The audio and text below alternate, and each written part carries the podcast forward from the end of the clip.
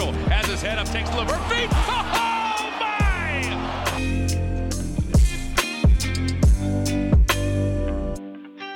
Salut tout le monde et bienvenue sur les articles de QI.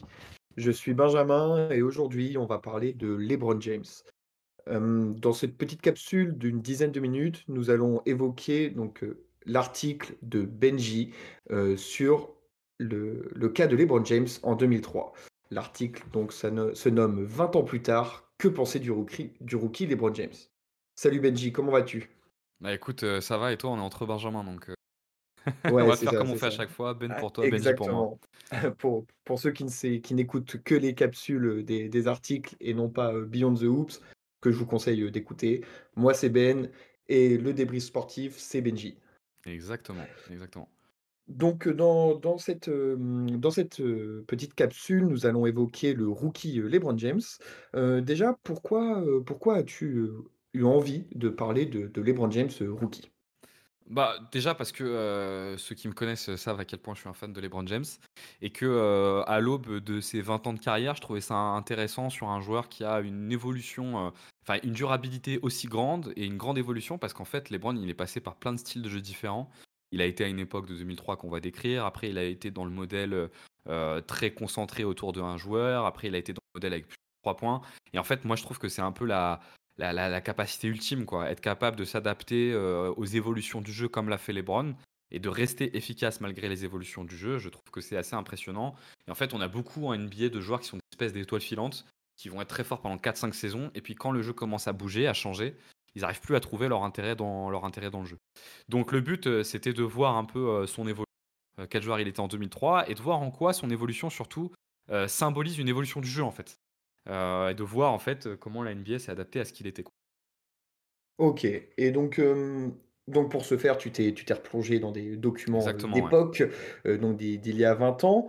Euh, donc LeBron James qui a été, qui a été drafté euh, en, en numéro 1, comment, comment il était présenté euh, à l'époque? euh, qu'est- qu'est-ce qui, qu'est-ce qu'on attendait de lui? Ouais, en fait, effectivement, pour euh, construire euh, cet article, j'ai j'ai- j'ai voulu repartir de, euh, de ce qu'était la NBA en 2003 et de ce qu'on avait d'époque. Donc, euh, j'ai trouvé des matchs, j'ai surtout trouvé ce, ce premier match, parce que les matchs sont pas si simples à trouver que ça. Et j'ai trouvé des scouting reports, effectivement, euh, sur les Browns. Et en fait, il est présenté comme le nouveau Magic Johnson. Alors que euh, quand on connaît les Browns, on comprend la comparaison avec Magic Johnson. À une époque, on aimait bien comparer aux illustres prédécesseurs. Et souvent, en fait, on compare euh, soit à Larry Bird, soit Magic Johnson, soit Michael Jordan quand tu es sur ces postes-là. Et je comprends qu'on compare à Magic Johnson.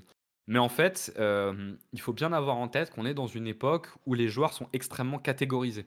C'est-à-dire que nous, on l'a connu plus tard avec les role-players, les shooters sont des shooters, les défenseurs sont des défenseurs. Mais en fait, à cette époque-là de la NBA, c'est aussi vrai pour les stars.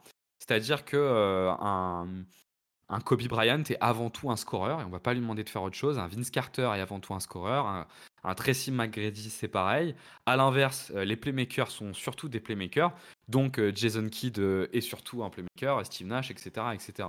Et en fait, euh, LeBron, on le présente comme un Magic Johnson, alors que c'est même pas vraiment sa première force. Sa première force, on l'a vu avec le temps, effectivement, il est très très fort au playmaking, mais c'est son scoring.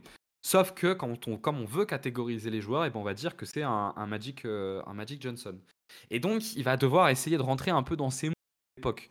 C'est-à-dire qu'il y a un certain nombre de choses euh, qui, euh, qui sont de cette époque-là et qu'on va devoir, euh, qui va de- dans lesquelles il va devoir essayer de rentrer. Et, donc oui, je je l'ai pas précisé, mais l'article traite du premier match de LeBron en, en- en NBA. Donc c'était contre, contre les Kings. Qu'est-ce que tu as pu voir comme, euh, comme différence entre ce que tu avais lu sur les scouting reports et ce que tu as vu concrètement euh, sur le terrain lors de, ce, lors de cette première rencontre? Oui, en fait, l'idée c'est de partir du match des Kings pour avoir des exemples vidéo et puis après on, extrapole un petit peu avec des stats qu'on a, des stats d'époque pour voir euh, si ça traduit quelque chose qu'on voit sur l'ensemble de la saison. Et en l'occurrence, on voit bien euh, que euh, son ensemble de saison est plutôt bien résumé par ce premier match contre les Kings.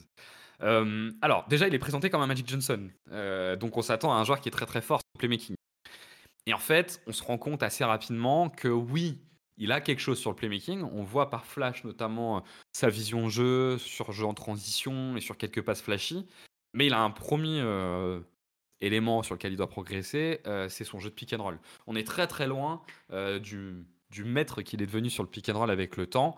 Et en fait, il a pas mal de déchets sur pick and roll. Et ça, ça traduit quand même son manque de fondamentaux.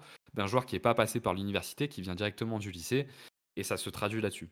Et je trouve que c'est sur le scoring en fait où c'est le plus marquant.